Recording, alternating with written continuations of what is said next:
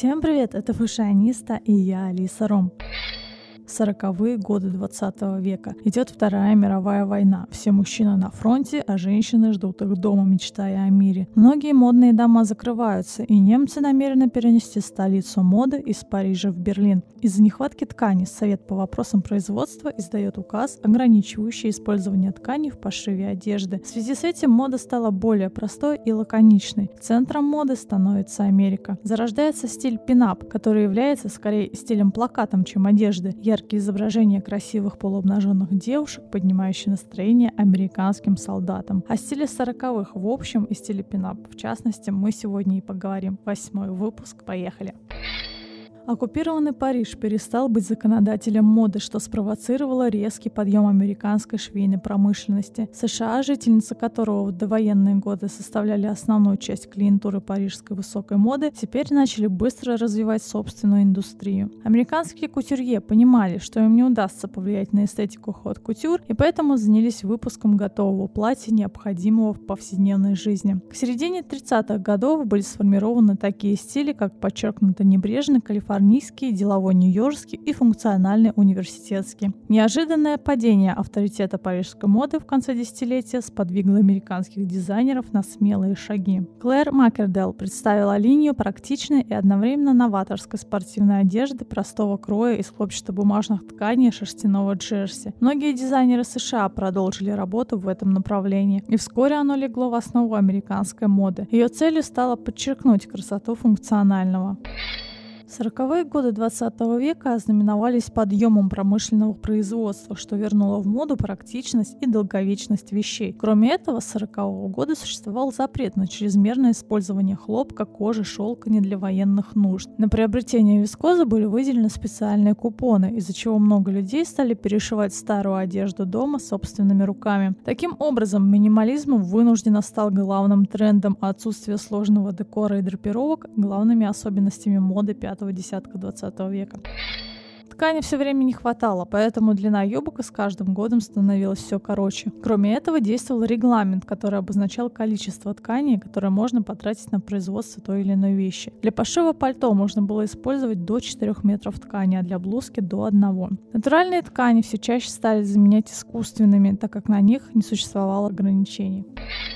Если говорить о доминантном значении определенных тенденций в современном понимании этого слова, это будет стиль милитари. Основным женским нарядом стал костюм лаконичного кроя с укороченной юбкой. Жакет имел квадратные плечи с подплечниками, воротники и манжеты были исключительно белыми, а ремни делали похожими на армейские. Самым модным цветом стал хаки, а ткани выбирали предпочтительно с мелким рисунком. Появилась новая модель одежды – платье-рубашка, а также дизайнеры впервые предложили женщинам спортивный стиль. Акцент делался на талии с помощью ремней, которые затягивались на платьях или широкоплечих пиджаках. Таким образом, общий облик больше напоминал военную форму, чем женский наряд. Во второй половине 40-х ситуация кардинально изменилась. С окончанием войны перестал действовать регламент на допустимое количество ткани. Общество устало от стиля милитари, которое долгое время доминировал во всех сферах жизни. Дизайнеры вернулись к удлиненным широким юбкам и платьям, свободным блузам и декоративности в общем. Вошедший в моду до войны силуэт платьев, отличавшийся широкими квадратными плечами с подплечниками и тонкой талией, остался актуальным и в послевоенный период. Ланвен гордилась тем, что ее дом моды, славившийся отменным качеством продукции и в трудный для страны период продолжал выпускать одежду высокого качества. Ее костюмы отличала тонкая простежка деталей и великолепный крой юбки.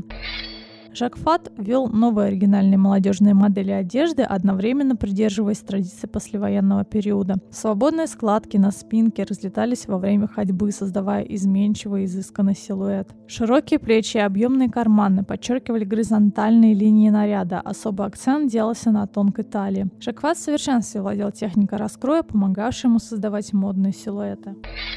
Кстати, в 1945 году синдикат высокой моды представил проект показа одежды «Театр моды». И самые интересные модели из последних коллекций парижских кутюрье демонстрировались в уменьшенном размере и на миниатюрных манекенах 70 сантиметров высотой. За год выставка была представлена в девяти крупнейших городах мира. Авторитет парижской высокой моды стал еще выше, чем в довоенное время.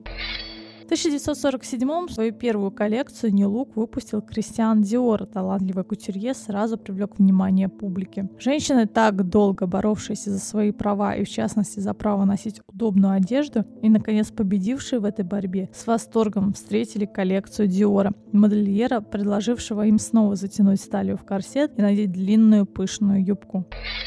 Аксессуары в сороковых тоже пережили ряд изменений. Элегантные маленькие шляпки скоро исчезли из гардеробов модниц, а им на смену пришли широкополые шляпы и тюрбаны. Объемные шляпы придавали завершенности минималистичному образу. Очень часто стали носить тюрбан. Главной целью было полностью спрятать волосы, с чем тюрбан успешно исправлялся. Он шился из остатков ткани, и для его изготовления не требовались специальные инструменты, что делало головной убор доступным для большинства.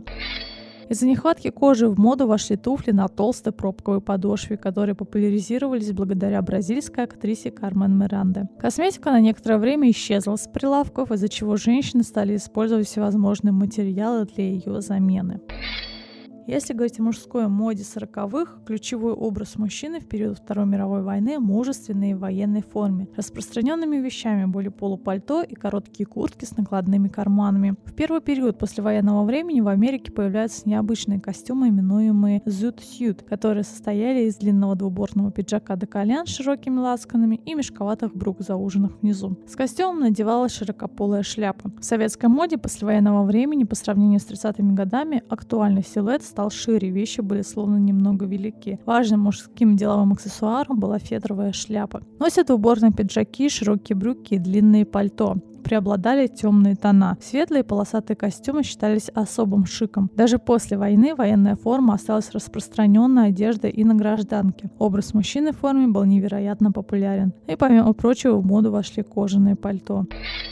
Если говорить о знаменитом стиле пинап, он появился в 30-е годы прошлого столетия в Америке и первое время считался только рекламным стилем для журнальной иллюстрации и графики, с реальной жизнью не имеющим ничего общего. С обложек популярных журналов, плакатов, открыток улыбались жизнерадостные кокетливые девушки в легких развивающихся платьях, пышных юбках и купальниках. Идея красотки с обложки имела невероятный успех. Картинки с изображением красавиц вырезались из журналов и газет и прикалывались к стене или к мебели. Это и дало название стилю. В переводе с английского «tripping up» — прикалывать, то есть дословно прикалывать картинку на стену. Часто картинки в стиле пинап изображали полуобнаженную девушку или девушку, попавшую в пикантную ситуацию, и выражение лица было одновременно и кокетливым, и удивленным. Самое большое развитие американский пинап получил во времена Второй мировой войны. Серьезная война, необходимость поддержания высокого духа патриотизма способствовала росту свобод в американском обществе. В качестве фитиля в модной волне пинап сработали зажигалки Зипа, на которых были изображения девушек. В 40-х годах эти зажигалки были у каждого американского солдата, и уж тогда девушки появились везде, где только можно. Итак, настоящему расцвету The Great American Pin-Up способствовали тяжелые военные будни, грозовые грозовых сороковых, когда огромное количество американских мужчин было мобилизовано и ушло на фронт и оторвалось от живых прелестей противоположного пола. Популярность Pin-Up Girls балансировала на грани общенациональной истерии. Сказать, что девушки с обложек журналов стали объектами культа, но это значит ничего не сказать. На бортах самолетов, на башнях танков и на гильзах снарядов красовались лукавые блондинки. Массовые рекламные картинки с образами девушек Пинап делали свое дело. Девушки Пинап получили ранее невиданную свободу в обществе и начали выстраивать новую философию сексуальных отношений. Они формировали образ женщины мечты для молодых мужчин. Именно поэтому они стали образцом для многих американок. Девушки пинап начали менять устоявшиеся ранее стандарты женской красоты. Гламур арт и Pretty Girl по сути тоже, что и пинап, но применялись эти термины, касаясь художников и фотографов. Изображения девушек на обложке публиковали такие популярные журналы, как Saturday Evening Post, Cosmopolitan, даже журнал Time. На своей обложке позволил себе публиковать в 1941 году изображение Риты Хейвард.